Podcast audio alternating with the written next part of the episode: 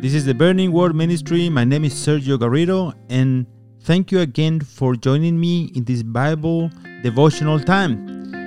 I would like to tell you that the book of Psalms is divided into five books, of which Psalm 119 is contained in the last one. This last book it goes from uh, Psalm 107 until Psalm 150. It is not known for sure why the book of Psalms is divided in this way. Some theologians think that it is divided into five books in the same way that there are five books uh, in the books of Moses, the Torah. This division is not based on chronology or according to the author. Several are the known authors of the Psalms, among them Moses, David, the sons of Korah, etc. Finally, it is thought that Ezra, the scribe and priest, was the one that compiled the book of Psalms four centuries before Christ. So let's dive straight into the word, and we're finishing this week with the last part of um, the stanza called Vav. This is from verse 46 to 48. And it says this, starting from verse 46 I will also speak of your testimonies before kings and shall not be ashamed. I shall delight in your commandments, which I love. And I shall lift up my hands to your commandments, which I love, and I will meditate on your statutes. What a beautiful way to finish this stanza, right? So let's do it. Let's dive into it. Um, verse 46 it says, I will also speak of your testimonies before kings, and I shall not be ashamed. Somehow, this verse gives us a clue as to who the author of this psalm could be. Perhaps uh, without giving us a name, but we now know that he has access to kings. And verse 23 on this same psalm tells us that he is known to princes. However, it could more properly refer to the case of Daniel and other courageous and faithful Israelites who spoke before Nebuchadnezzar, Belshazzar, and Darius. Um, for, for this, please, um, if you want to know more about uh, the way that he handled this kind of situation uh, with Daniel and others, please look into the book of Daniel. There's another book called Ezra and another one called Nehemiah. However, we know that uh, he's someone who has a ministry and a public testimony, uh, which underscores the fact that he has so much more to lose in this conflict. Um, if you've been following uh, these devotionals, you you might know that he is a person who is being uh, treated very unfairly. He's got a conflict, right? And and uh, for that, I I recommend you to to go through the the previous um, uh, the previous stanza, the previous chapters, right? The fact is that in making this decision, uh, and we're talking about uh, speaking of his of um, God's testimonies before kings, all right? He does he does it knowingly that it could cost him so much to speak the truth of God's word before kings. Most people uh, will try to handle themselves very carefully, right, in the presence of someone important, especially knowing how much it could depend on it. Still, this is a man who does not care what the world thinks or what the religious community thinks, but only cares what God thinks of him. And how about you? Have you made up your mind already? Are you still doubting in your mind? If you had the opportunity to speak today and bring the Word of God before someone at work uh, and, and risk the next promotion, will you do it? Or maybe at university, that place that is supposed to be characterized by free expression, but that's no longer so. And those who profess to, to be Christians are persecuted for expressing themselves. So, will you? Will you be willing to go to jail for the cause of Christ? Sometimes there will be a conflict based on the on your stand for the word of God. And you know what? The truth of the word of God is by nature exclusive. The world hates the truth, and the world speaks of tolerance and inclusiveness, but they hate the truth. The psalmist will not be ashamed. This is because the psalmist is very clear about his priorities, because it has been the word of God that has brought strength and encouragement to his heart and soul. When he has passed through the valleys of life, it is the word of God that came and healed him and saved him from destruction. It is the word of God that has been his lamp at his feet and a light unto his path. In Matthew in 16, Jesus asked his disciples the following question Who do people say that the Son of Man is? Wouldn't it also be wonderful that when people have an opinion, they form this opinion about you? Or maybe there's a memory about you when you're no longer here, and they can say about you, he or she was never afraid to speak the word of God, the truth. He never compromised in the word of God. Is your life established in the word of God? This was the heartbeat of the psalmist. He is anchored in the word of God. The apostle Paul writing to the Galatians tells us in Galatians uh, chapter 1 verse 10 for I am now seeking the favor of men or of God, or I am striving to please men. If I were still trying to please men, I would not be a bond servant of Christ. You know what, the brother and sister? It is better to be with God against the world than with the world against God.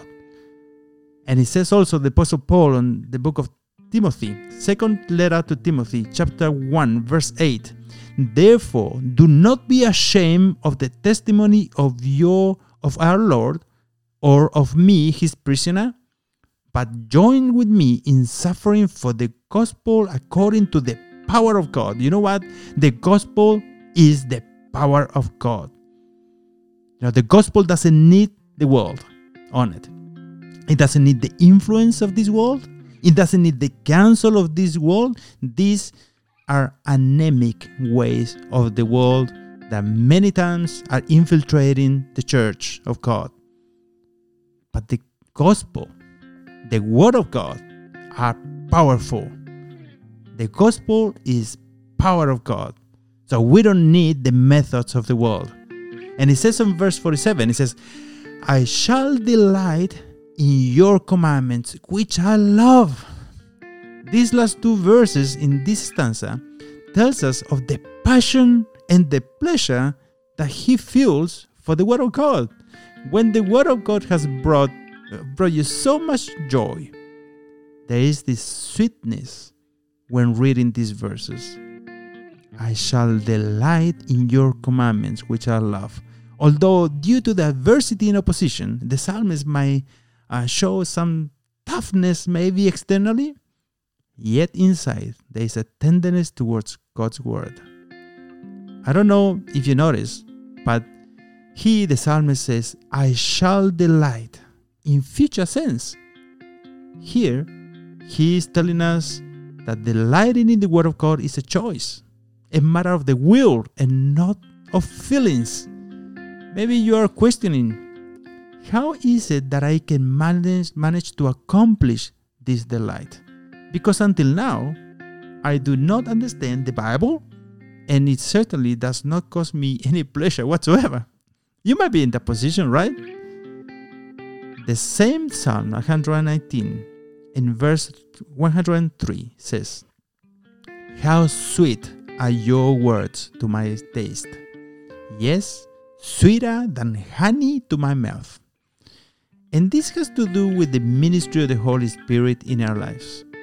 When He lightens the words of the book in your heart and makes them personal in your life, when they take you to that place where they sustain you, even in the difficult moments of life and gives you hope, something supernatural happens, which leads you to love continuing and enjoying the Word of God. This leads you to have a passion for the Word.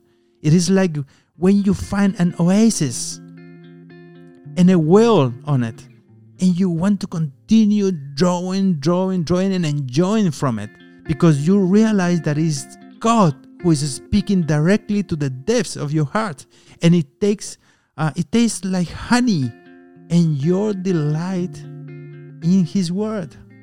Interestingly, when He says, "Which I love," right? He says, "I shall delight in your commandments, which I love."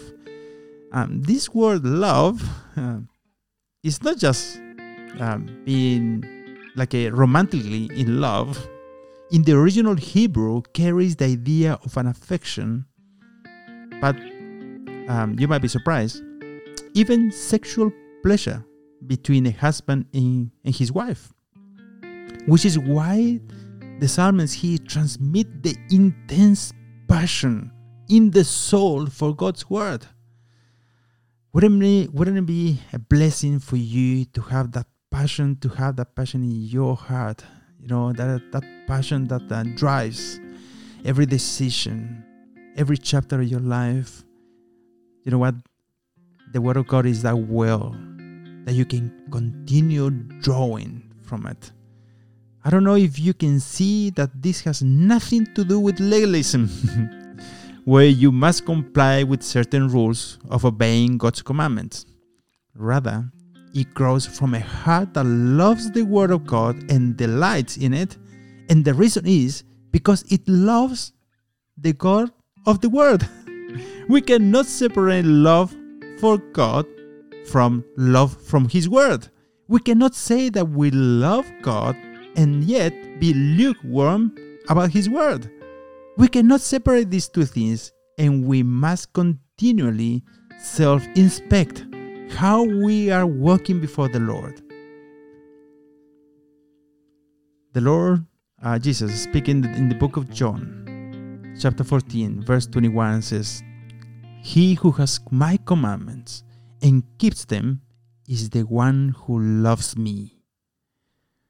Everything else is just religious talk. Loving God is not about having spiritual chills or having the hairs on the back of your neck rise when you see a beautiful phrase on Facebook or, uh, or someone else. The proof that we love God is that we love His Word. Also, the Lord Jesus speaking in um, John, the book of John again, chapter 15, verse 10, he says, If you keep my commandments, you will abide in my love. How beautiful is the Word of God, my friend, the brother, sister. Verse 48 says, And I shall lift up my hands to your commandments, which I love, again, and I will meditate on your statutes. The hands lift up to heaven are a representation of a heart opened in anticipation of the Word of God. To read it, to meditate on it, even sing it, learn it, and of course, live the Word of God. It is really unfortunate that either due to a lack of revelation or because we have not seen it in others, especially our leaders, that most Christians think that the Bible is only to read and thus fulfilling the religious duty. The truth is that Whatever the reason is why we don't meditate on God's Word, we are being deprived of the pleasure of enjoying the Scriptures. The truth is that there is an important reason why we don't meditate on the Scriptures. There is one, and it is because we simply do not love it as we should. The loss is hard to put into words, and since we don't love the word, the word, as we should, the consequences are regrettable. We don't recognize when we are presented with a different gospel. We don't recognize when we are presented with a message based on the flesh and not in the power of the gospel, not on the transformational power of God's word. Romans chapter 1 verse 16 it says for I am not ashamed of the gospel for it is the power of God for salvation to everyone who believes for the Jew first and also to the Greek. In this stanza we have been presented the way a mature believer thinks, feels, and chooses the course of his life. This is not something unattainable, and as we grow in grace and in the knowledge of Jesus Christ, I believe that it can characterize our Christian lives and our souls. The supernatural power of the Bible is simply wonderful. It's a treasure. A child of God armed with the Word of God is perf- perfectly equipped to withstand and come out victorious even from attacks and threats against his soul. I encourage you to continue meditating on the scriptures. This God's inspired book saved the psalmist from every temptation and trial and can do it for you too, all for the glory of God. May the Lord bless you and we'll see you in a week.